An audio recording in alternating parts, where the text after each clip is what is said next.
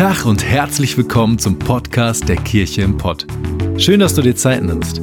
Wir hoffen, dass du die folgende Predigt echt genießen kannst und sie dich persönlich weiterbringt. Wir wünschen dir eine ermutigende und inspirierende Zeit. Viel Spaß.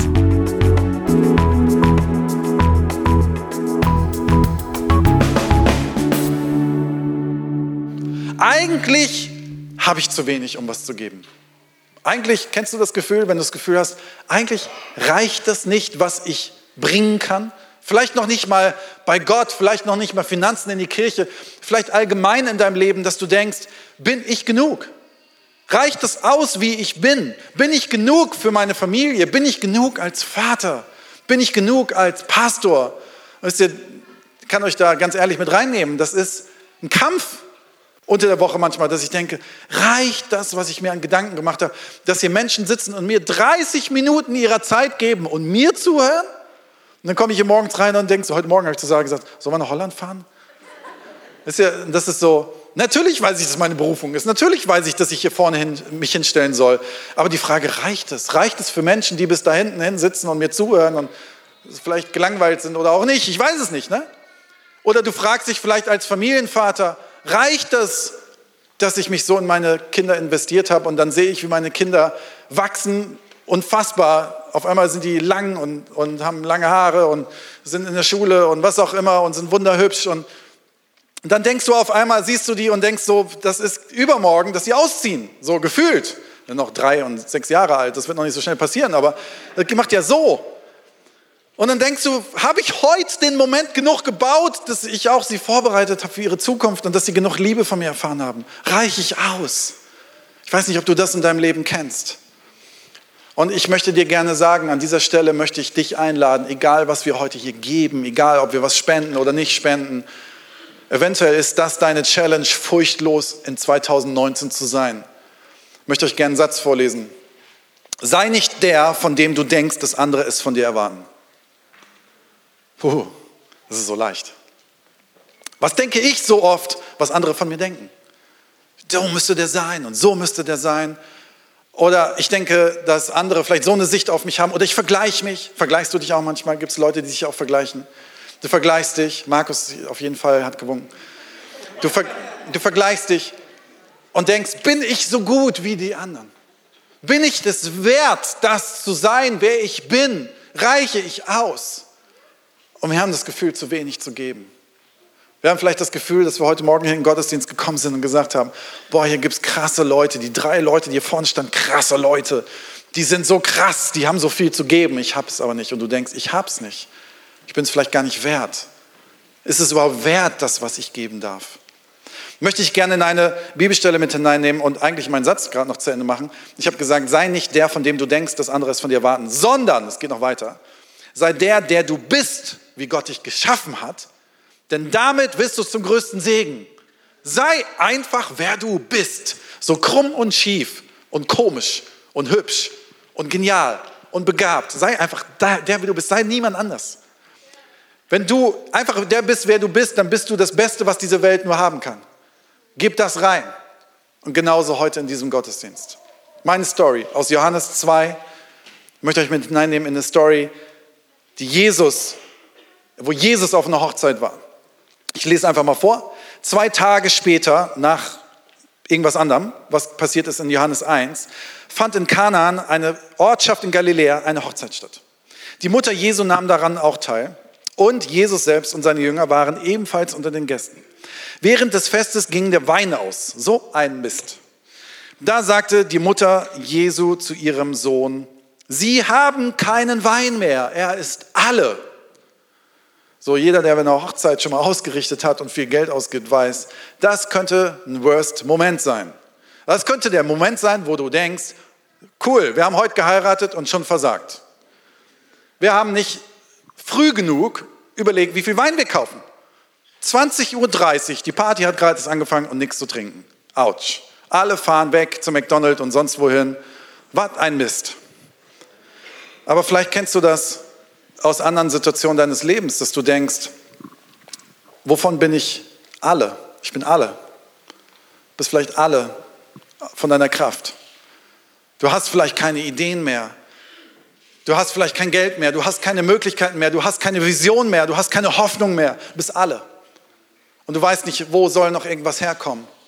Und das könnte wie auf so einer, könnte vergleichbar dein, dein Leben wie so eine Hochzeitsparty sein. Und du denkst, es ist doch viel zu früh und ich bin jetzt schon alle. Kann ja wohl nicht wahr sein. Und dieser Ehe von dieser zwei Leuten war so, okay, wir, wir haben gerade gestartet und schon machen wir irgendwas falsch. Ich habe nicht genug, das, was meine Gäste brauchen. Ich habe nicht genug, was meine Umgebung braucht. Aber ich möchte gerne sagen, Jesus aber kam, um das zu bringen, was der Gastgeber nicht konnte. Jesus bringt in dein Leben etwas, was du nicht kannst und du musst nicht etwas bringen, was du nicht kannst. Als sie am Ende waren, da fing das Wunder an.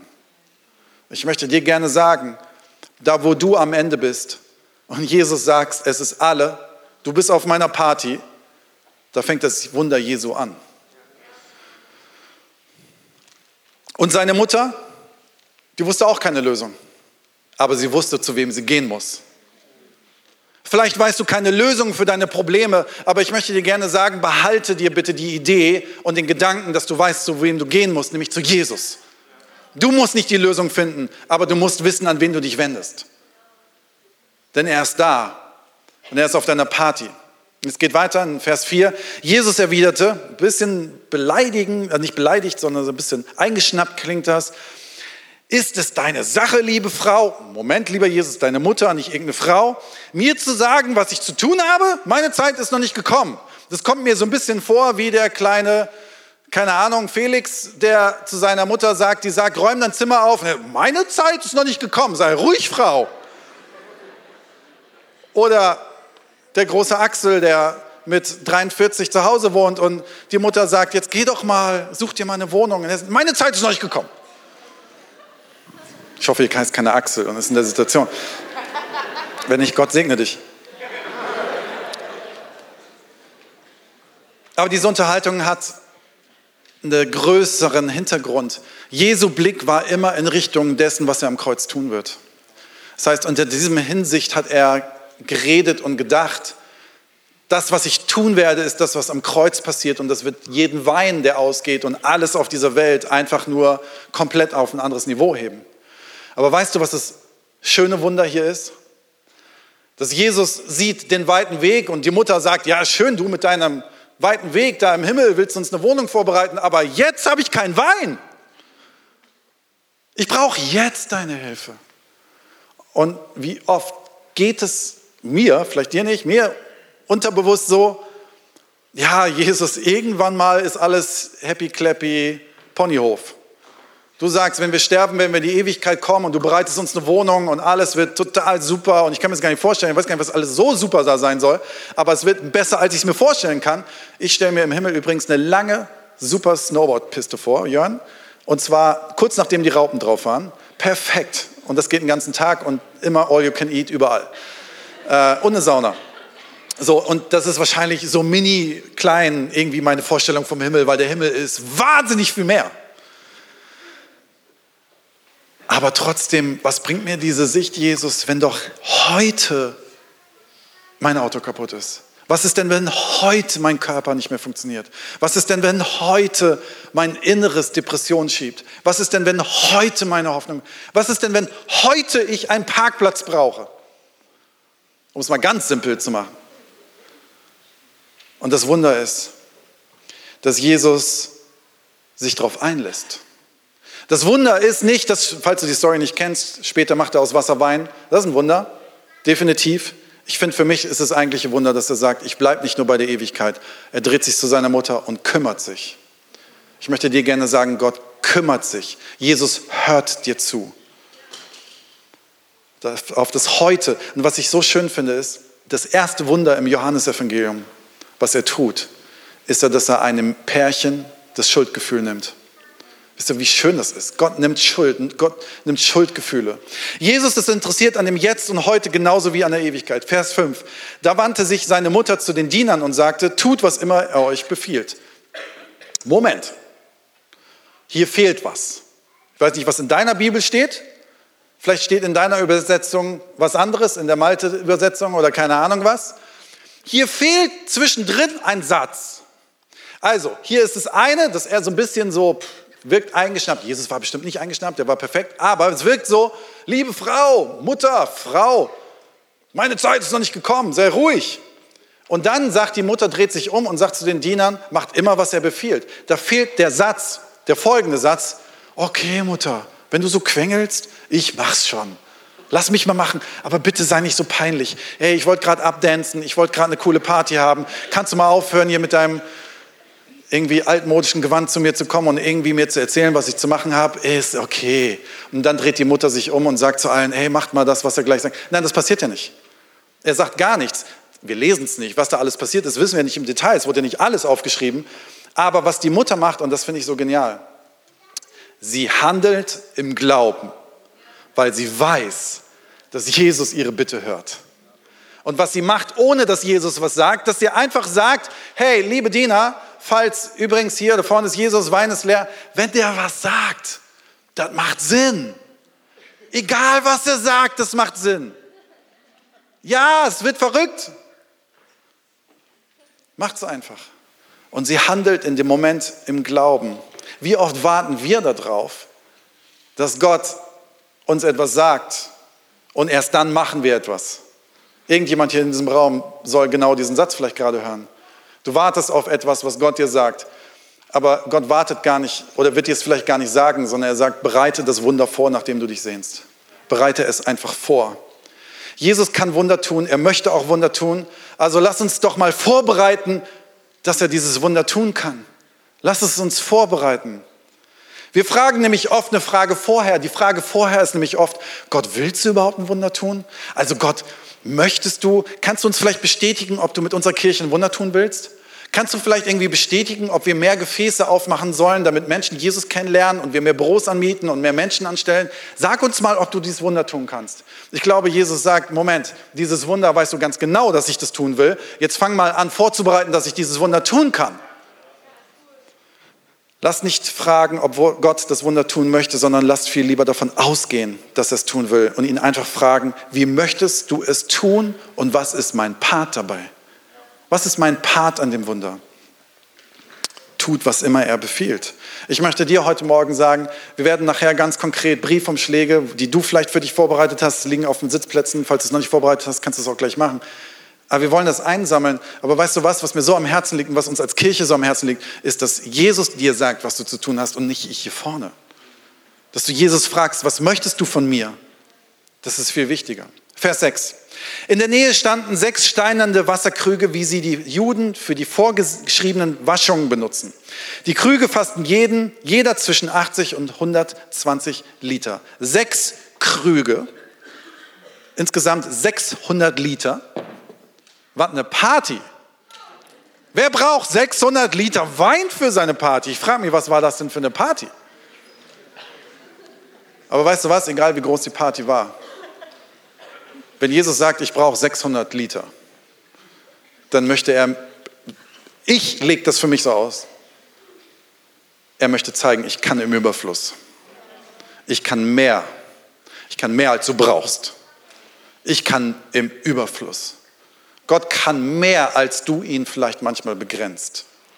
Vers 7. Jesus befahl den Dienern, füllt die Krüge mit Wasser. Sie füllten sie bis zum Rand. Erinnert euch dran, die Mutter sagt, macht immer, was er sagt. Egal, was es sein mag. Tut's einfach. Und die denken so, hä? Krüge, die sind so schwer, Wasser bis zum Rand. Wir brauchen Wein, keine Waschung. Waschen können wir uns morgen. Er sagte ihnen hier nicht, füllt die Krüge mit Wein. Ich meine, das wäre auch ein bisschen komisch gewesen, weil die hatten ja kein Wein. Aber weißt du was? Wir denken so oft, dass Jesus von uns etwas verlangt, was wir gar nicht haben. Weißt du, was Jesus hier macht? Er legt seinen Finger auf das, was sie haben und nicht auf das, was sie nicht haben. Und sie sollen das geben, was sie zur Verfügung haben und nicht das, was sie nicht zur Verfügung haben. Und wir Christen haben ja manchmal einen an der Birne. Wir denken, wir müssten ein Wunder produzieren. Müssen wir nicht.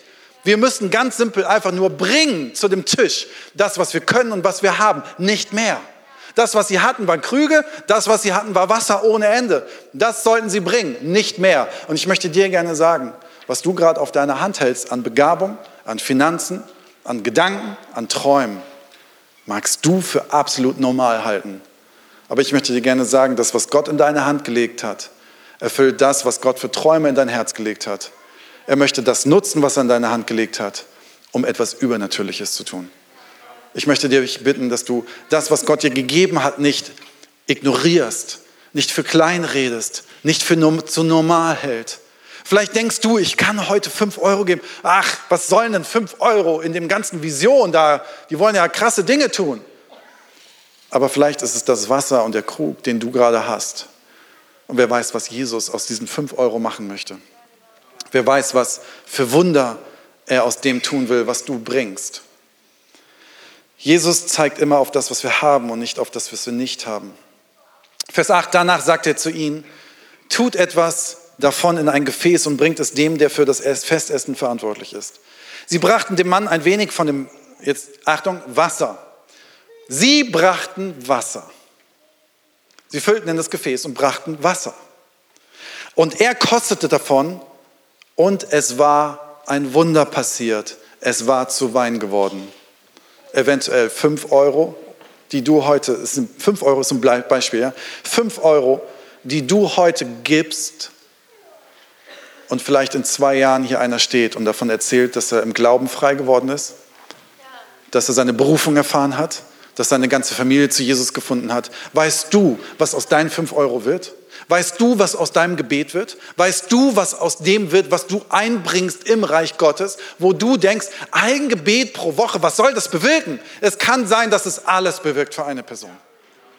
Du denkst, was bringt es, dass ich morgens hierher komme und irgendwo eine Kiste trage? Es kann sein, dass es alles bewirkt für andere Menschen. Ignoriere nicht das, was Gott in deine Hand gelegt hat. Der verantwortliche Mann, das war so ein bisschen der Wedding Planner, der diesen, dieses Wasser gereicht bekommen hat und hat Wein getrunken, der war perplex. Und hat sich gedacht, ja, pf, was habe ich denn da in der Hand? Ne? Ähm, der schreibt hier in diesen, in diesen Versen, ähm, er hat es gereicht bekommen und er kostete davon, es war zu Wein geworden. Er konnte sich nicht erklären, woher dieser Wein kam. Nur die Diener, die das Wasser gebracht hatten, wussten es. Nur sie wussten es. Und wie oft ist es so, dass Menschen nur das Ergebnis sehen, aber nicht den Prozess dahinter. Der Wedding Planner kannte nur das Ergebnis und sagte, wow, warum bringst du jetzt erst diesen guten Wein?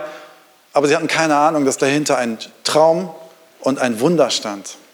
ist so witzig. Manchmal kommen Menschen hier in diese Kirche und jeder darf kommen und jeder darf seine Meinung haben und sagen irgendwas über uns als Kirche, wer wir sind oder was wir nicht sind. Aber sie haben keine Ahnung, wenn sie kommen und sagen, boah, wie krass, eine Kirche, kommen ein paar hundert Leute. Aber was sie nicht wissen ist, dass ihr den Prozess angesteuert habt, dass ihr in dem Prozess wart. Was sie nicht wissen, ist den Schweiß, der dahinter steckt. Sie wissen nicht den Euro, den du vielleicht letztes Jahr gegeben hast. Sie wissen nicht, was Menschen eingesetzt haben, damit das wird, was sie heute sehen. Oft beurteilen Menschen das Ergebnis und nicht den Prozess.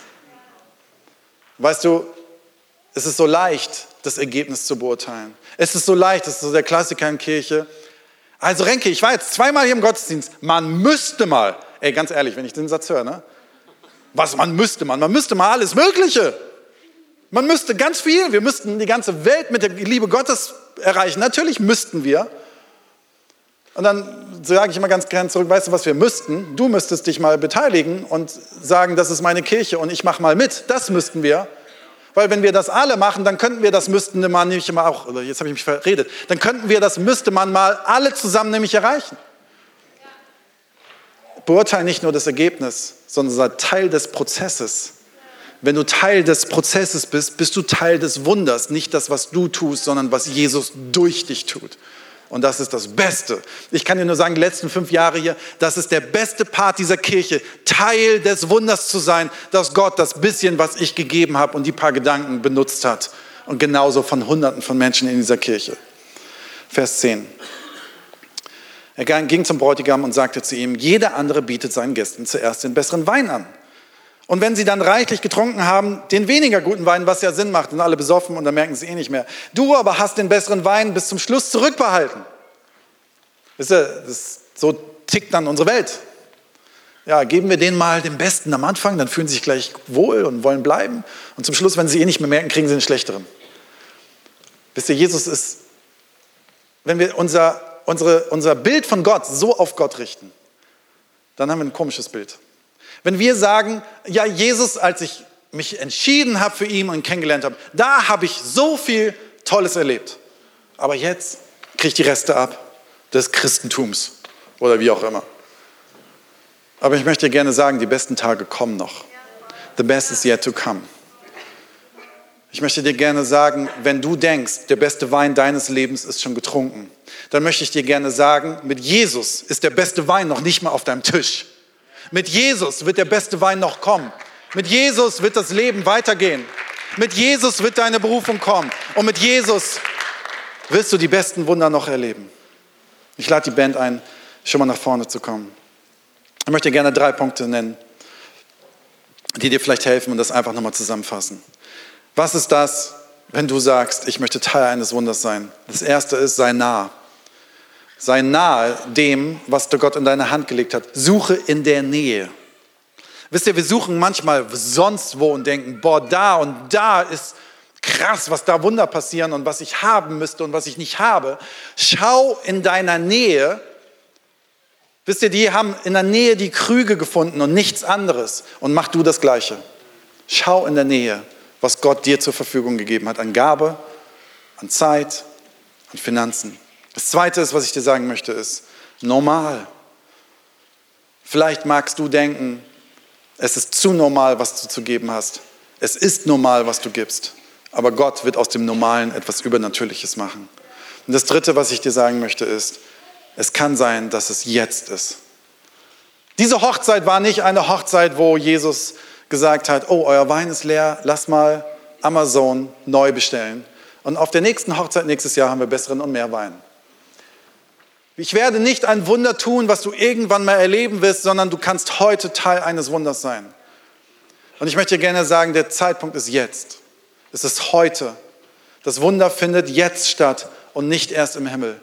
Auch in deinem Leben kann das Wunder jetzt stattfinden und nicht erst irgendwann. Und ich möchte dir gerne sagen, wie es stattfindet, weiß ich nicht. Ich kann dir nur sagen, Jesus hört dich genauso wie die Mutter damals. Und du kannst deine Wunder vorbereiten.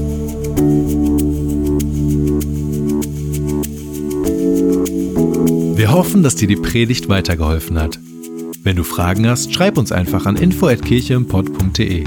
Fühl dich auch herzlich eingeladen, uns persönlich kennenzulernen. In unseren Gottesdiensten jeden Sonntag 10 und 12 Uhr in der Gastronomie im Stadtpark in Bochum. Für alle weiteren Infos zum Leben unserer Kirche besuche unsere Website oder folge uns auf Instagram. Wir wünschen dir noch eine geniale Woche. Glück auf!